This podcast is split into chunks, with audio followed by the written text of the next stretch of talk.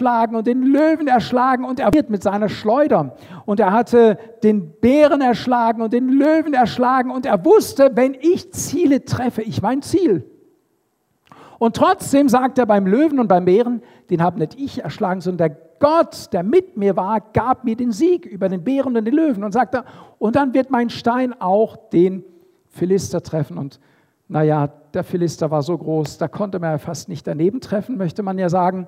Und doch hat Gott diesen Stein gelenkt in die Stirn, mitten ins Zentrum dessen der Chaos verursacht. Und wisst ihr, Gott sucht Menschen auch, die geschickt sind, die sich trainieren, die nicht sagen, naja, lass mal den lieben Gott einen alten Mann sein und wenn er mich gebrauchen will, will er weiß ja, wo ich wohne. Ähm, das ist definitiv nicht die Art und Weise, wie ähm, wie du vielleicht von Gott gebraucht werden wirst, sondern wenn du dich aufmachst, wenn du die Talente, die du schon hast, gebrauchst, trainierst und einsetzt. Die Bibel sagt, Gott hat uns Talente gegeben und sie sagt sogar, Jesus sagt ein Gleichnis, wenn wir die Talente vergraben und sie nicht verwenden, wird Gott uns richten am Ende der Tage. Wir sollen mit dem, was wir schon haben, beginnen. Und dann kann Gott mehr daraus machen. Wenn wir aber das, was wir schon haben. Und dabei rede ich ganz praktisch von dem, was du schon in dein Leben hineinbekommen hast seit deiner Geburt. Wenn ich das nicht verwende, dann kann ich nicht erwarten, dass Gott mich noch übernatürlich segnet, wenn ich schon die natürlichen Gaben nicht einsetze. Und ich erinnere, wir sind bei dem Thema, wenn Gott nicht mein Haus baut, baue ich auch vergebens daran. Und so ist es auch, wenn du nicht das Material, was schon da ist, verschaffst, dann kommt nicht mehr auf die Baustelle. Was passiert? Die Haufen häufen sich, aber es wird nichts gebaut. Du musst mal mit dem kleinen, mit kleinen Schritten anfangen. Und dazu möchte ich ermutigen. Und ich möchte sagen, dass jeder heute Morgen, der hier ist, etwas von Gott empfangen hat. Sag mal deinem Nachbarn, du hast schon was von Gott empfangen.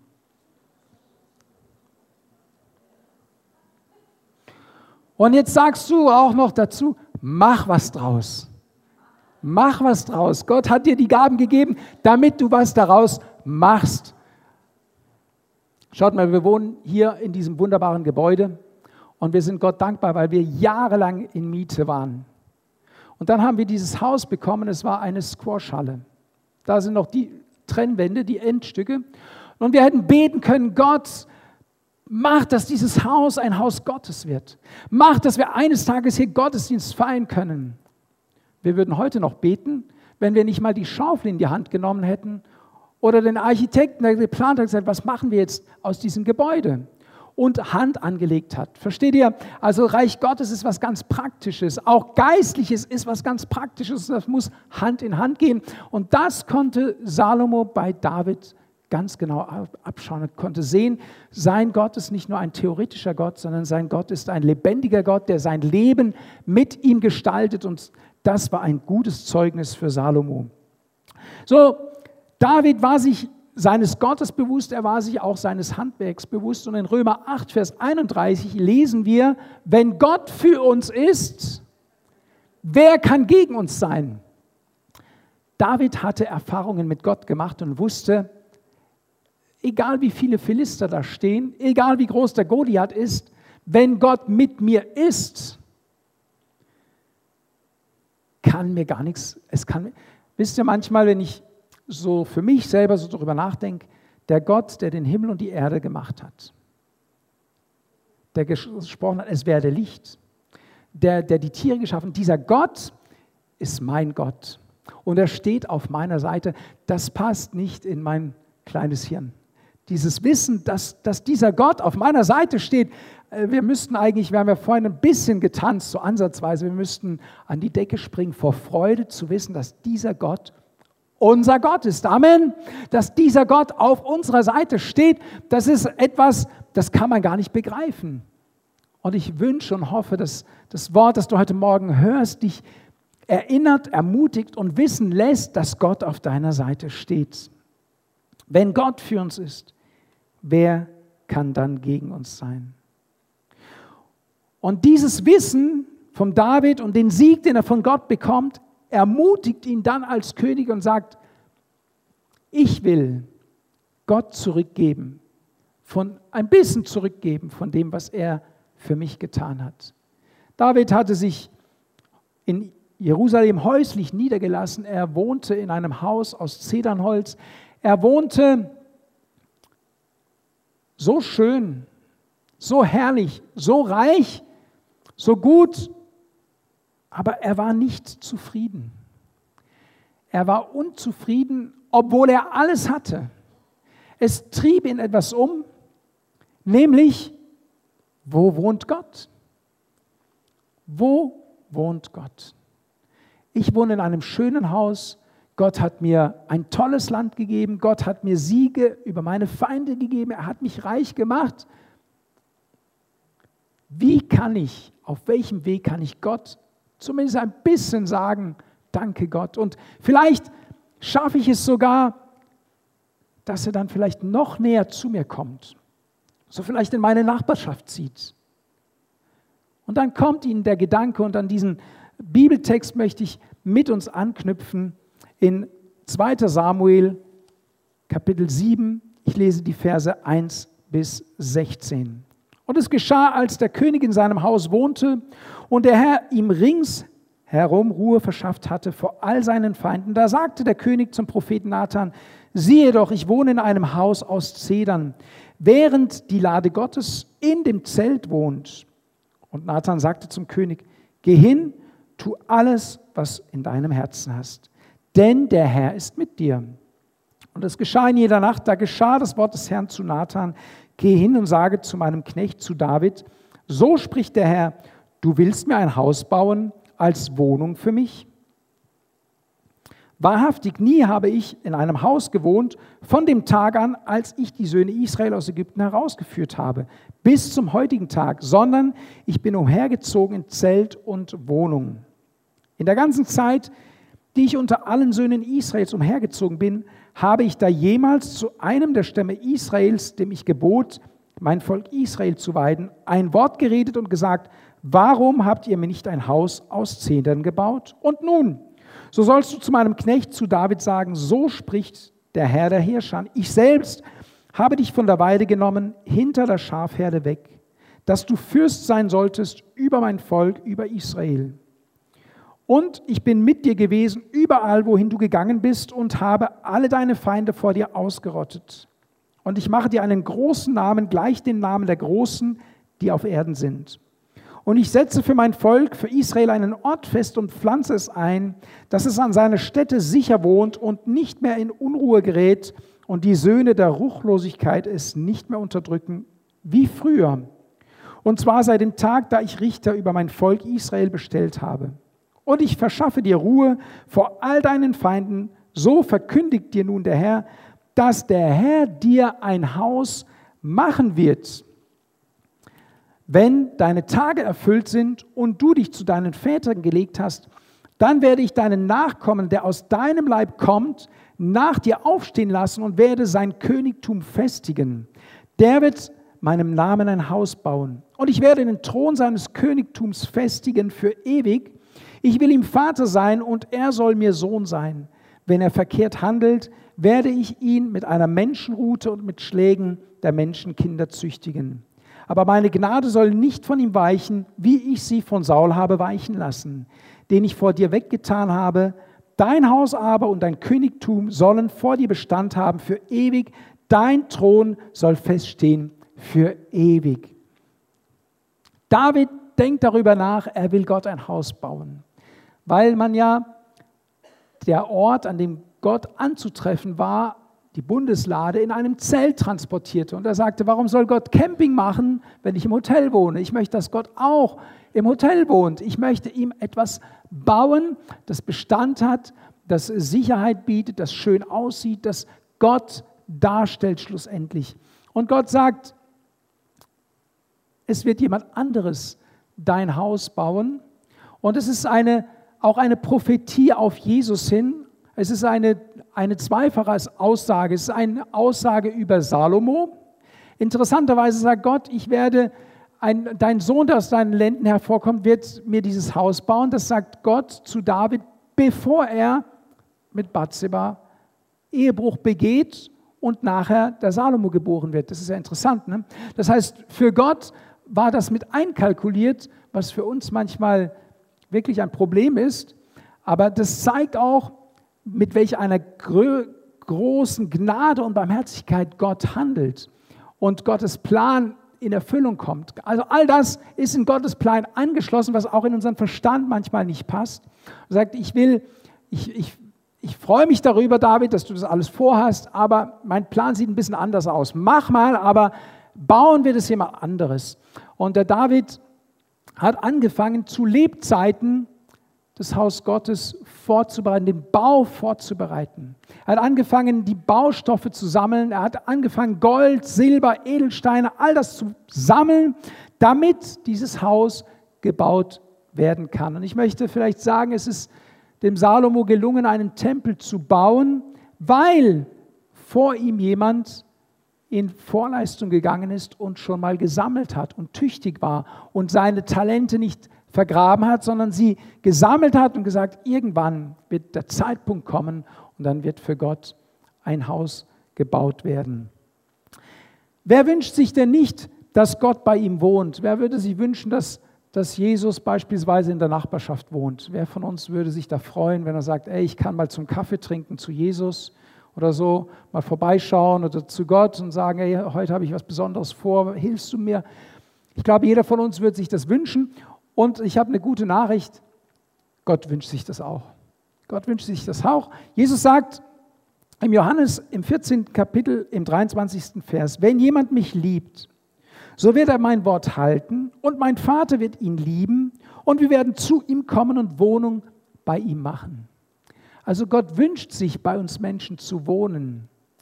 Und es ist interessant, Gott sagt, komisch, wie kommt der David auf die Idee, mir ein Haus bauen zu wollen. Ich habe das nie erwähnt. Habt ihr schon mal ein Geschenk bekommen, das jemand euch gemacht hat, ob ihr, obwohl ihr nie über euren Wunsch gesprochen habt? Jemand schenkt dir etwas, das du dich, dir sehnlichst wünschst, aber du hast es nie ausgesprochen.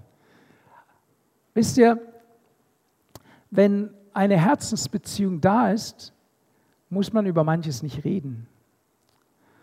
Und ich glaube, einerseits war vielleicht Gott überrascht, aber auch erfreut, dass der David solch einen Gedanken hat. Vielleicht, es klingt ja, wenn man so liest, wie wenn Gott sagt, na, auf die, auf die Idee bin ich ja auch noch nie gekommen. Ist auch ein hübscher Gedanke, ein Haus bei den Menschen zu haben. Wie wenn Gott sich über den Gedanken freut, den David hat.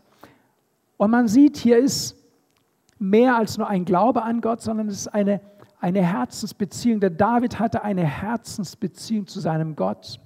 Und diese Herzensbeziehung bedeutete ihm so viel, dass er dem Ausdruck verleihen wollte, indem er so viel wie möglich von dem, was er hatte, Gott zur Verfügung stellen wollte, um ihm ein Haus zu bauen.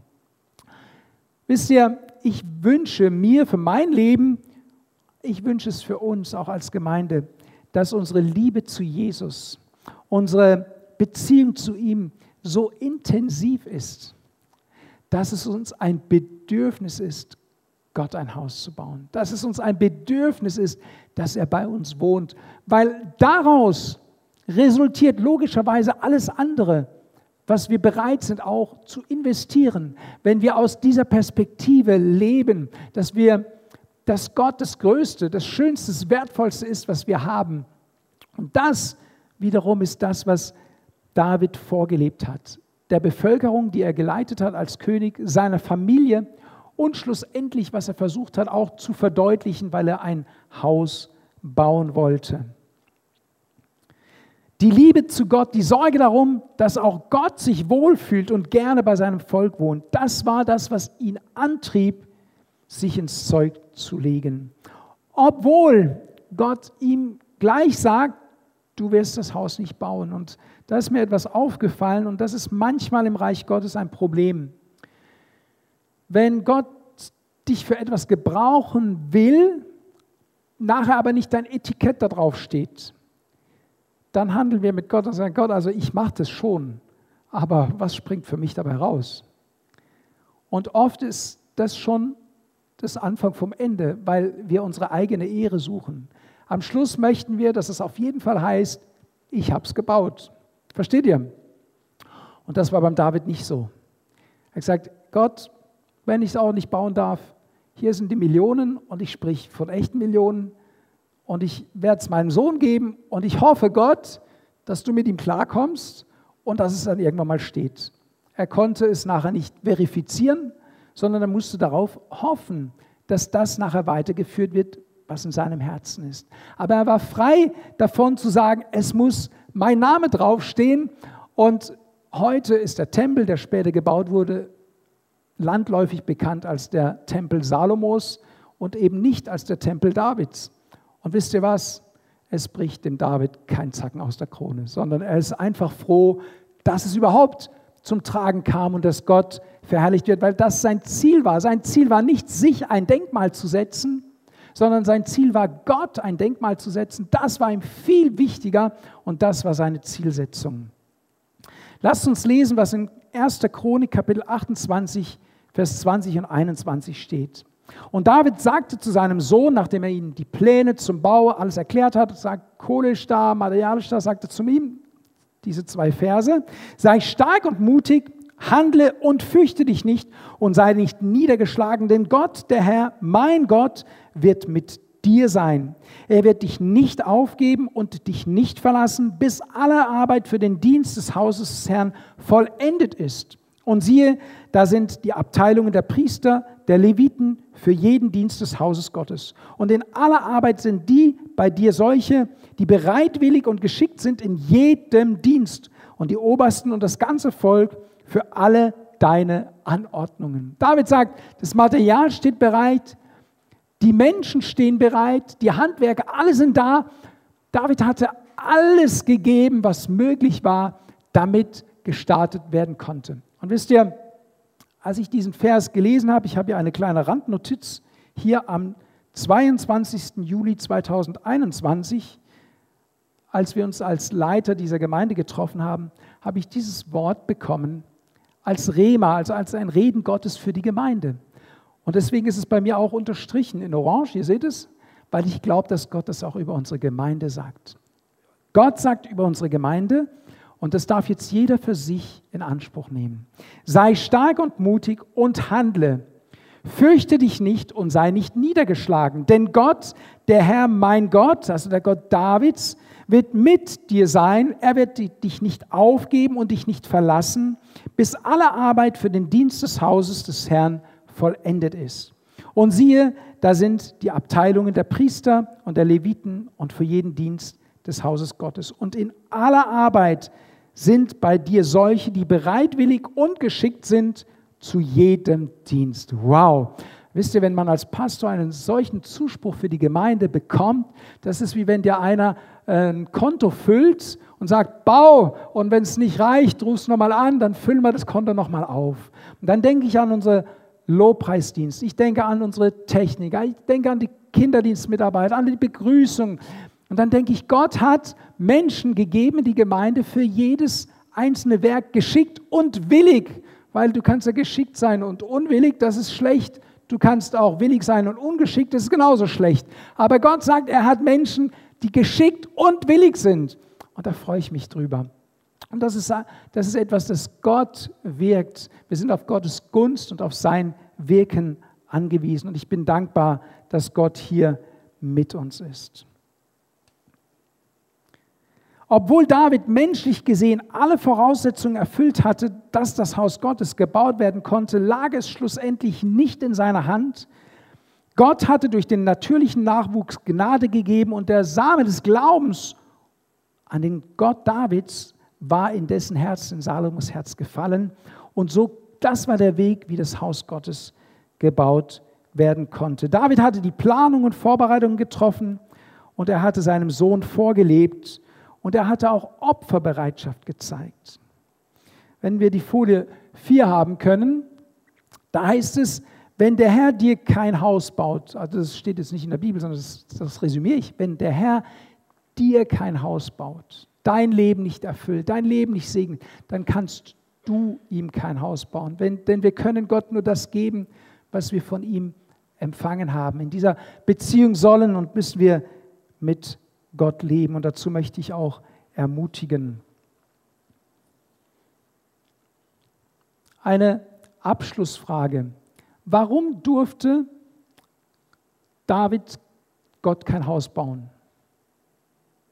Wenn er doch willig war, wenn er tüchtig war, wenn er die Finanzen hatte, wenn er die Leute hatte. Warum hat Gott hier einen Punkt gesetzt? Schon eine, eine Frage, die mich beschäftigt hat.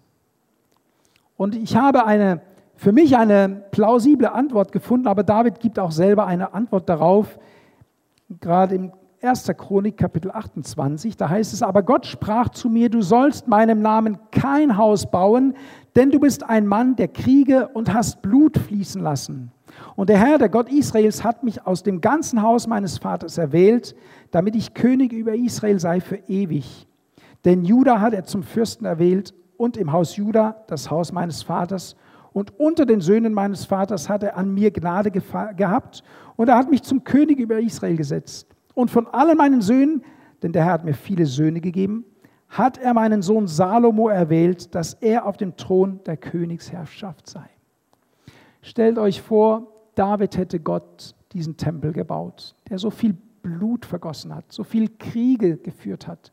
Ihr wisst ja, in der damaligen Welt hat man den Göttern Tempel gebaut. Und dann hätte es geheißen, ach, das ist der Tempel des Kriegsgottes oder des Gottes, der so viele Opfer und so viel Blut hat fließen lassen.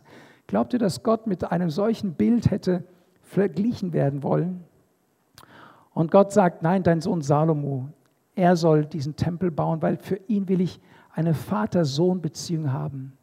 Er soll meine Herrlichkeit widerspiegeln. Er soll meine Weisheit widerspiegeln. Er soll meine Barmherzigkeit widerspiegeln. Er soll meine Liebe widerspiegeln. Und wir wissen, dass König Salomo die Menschen anzog wegen seiner Weisheit, wegen der Schönheit, wegen des Reichtums, wegen der Güte. Und damit möchte Gott schon gerne verglichen werden. Und so möchte ich uns einladen, lasst uns doch bitte aufstehen. Ich möchte beten, dass, dass dieser Gott, der sich so darstellt als ein gnädiger, barmherziger, liebevoller Gott, Salomo ist das Ergebnis dieser Eigenschaften Gottes. Er wurde im Prinzip aus der Linie, aus der Beziehung eines, aus einer Ehebruchbeziehung wurde er als nächster gezogen, um für Gott zu dienen. Wenn das nicht die Größe und die Barmherzigkeit Gottes zeigt, die Liebe Gottes, die er zu uns hat.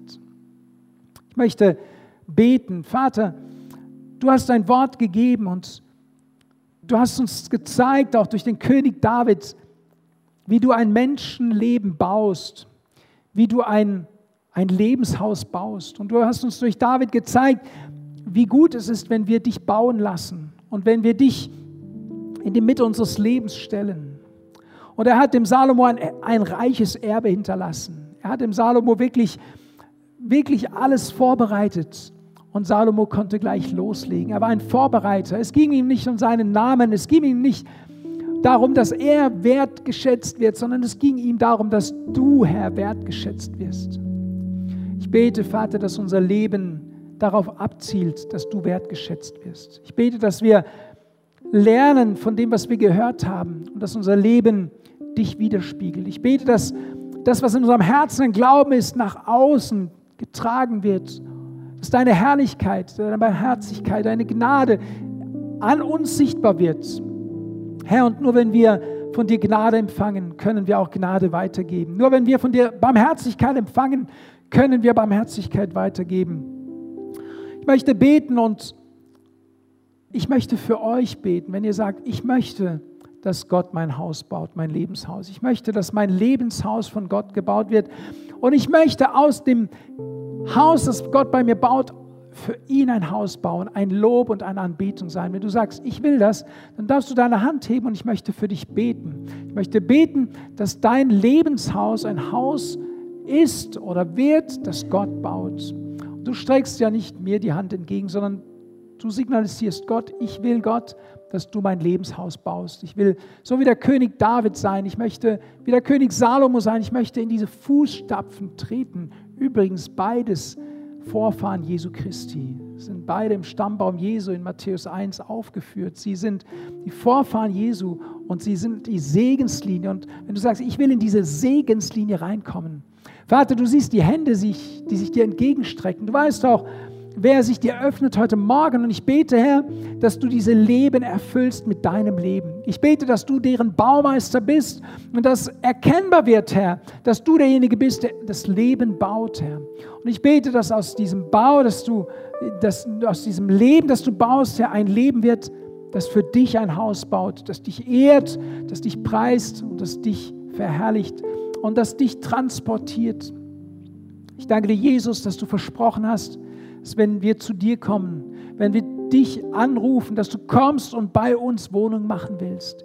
Und ich danke dir für so viele, bei denen du schon wohnst. Und ich möchte ein zweites Gebet, Gebet sprechen für Menschen, die sagen, Jesus wohnt noch nicht bei mir, aber ich wünsche es mir. Ich wünsche mir eigentlich, dass Jesus bei mir wohnt. Ich habe mein Leben noch nicht Gott anvertraut. Heute Morgen ist ein guter Zeitpunkt zu sagen, ja, ich will mein Leben Gott anvertrauen. Wenn du da bist und sagst, ich möchte mein Leben Jesus geben, dass du auch die Hand streng und ich möchte dir ein Gebet vorbeten, dass du nachbeten kannst, dass dich in das Reich Gottes hineingebiert. Die Bibel sagt, wir werden neu geboren, wenn wir in das Reich Gottes hineingeboren werden. Wenn du sagst, ich habe mein Leben noch nicht Jesus gegeben, hast du heute Morgen echt die Gelegenheit, es zu tun, dann streck deine Hand dem Himmel entgegen und ich werde für dich beten du kannst es ganz einfach nachbeten, wenn du das möchtest. Ich bete ein Gebet, ich sehe die nicht, die am Livestream sind, vielleicht ist da jemand, der sein Leben Jesus geben will. Ich bete ein Gebet, das dir hilft, in das Reich Gottes hineingeboren zu werden. Vater im Himmel, ich komme zu dir und ich bringe dir mein Leben. Ich habe dein Evangelium heute Morgen gehört und ich spüre, dass du mich rufst. Bitte komm in mein Leben und vergib mir meine Schuld. Vergib mir, dass ich bis heute nicht auf dich geachtet habe, ohne dich gelebt habe. Ich will von nun an auf deine Stimme hören. Ich will, dass du mein Haus baust. Herr Jesus, ich glaube, dass du am Kreuz für mich gestorben bist und ich gebe mich dir hin. Komm in mein Herz. Und Herr Jesus, ich danke dir, dass du mich durch dieses Gebet angenommen hast. Amen. Amen. Falls du dieses Gebet mitgebetet hast oder zum ersten Mal mitgebetet hast, dann darfst du gerne auf mich zukommen. Und ich möchte dich gerne einladen, im Glauben vorwärts zu gehen. Die Bibel sagt, unser geistlicher Glaube, unser geistliches Haus wächst durch Gebet und durch das Lesen von Gottes Wort. Das ist die Bibel. Ihr dürft euch gern noch einmal kurz setzen. Ich möchte zu den Ansagen der Woche kommen und die Band darf auch schon auf die Bühne kommen.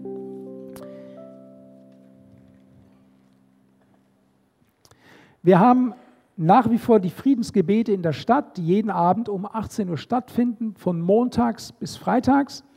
Und am Donnerstag diese Woche, das ist der 1. September, da werde ich den Abend führen und ich freue mich natürlich immer, wenn ich einige von euch auch dort sehen kann. Nächsten Sonntag an dieser Stelle, gleicher Ort, gleiche Zeit. Nur anderer Prediger wird mein Papa, der Missionar aus Madagaskar, hier die Predigt halten und ihr seid herzlich eingeladen und dürft auch gerne einladen zu diesem Sonntag. Ist ja nicht äh, alle Sonntage jemand aus Madagaskar da, so dürft ihr gerne einladen. Und ähm, alles Weitere seht ihr im Gemeindebrief, der euch diese Woche zukommt, oder im Netz auf der Homepage findet ihr alle Informationen. Ich wünsche euch einen gesegneten Sonntag, auch eine gesegnete Woche und ich segne euch auch zum Abschluss. Vater, ich danke dir, dass du meine Geschwister segnest, mit ihnen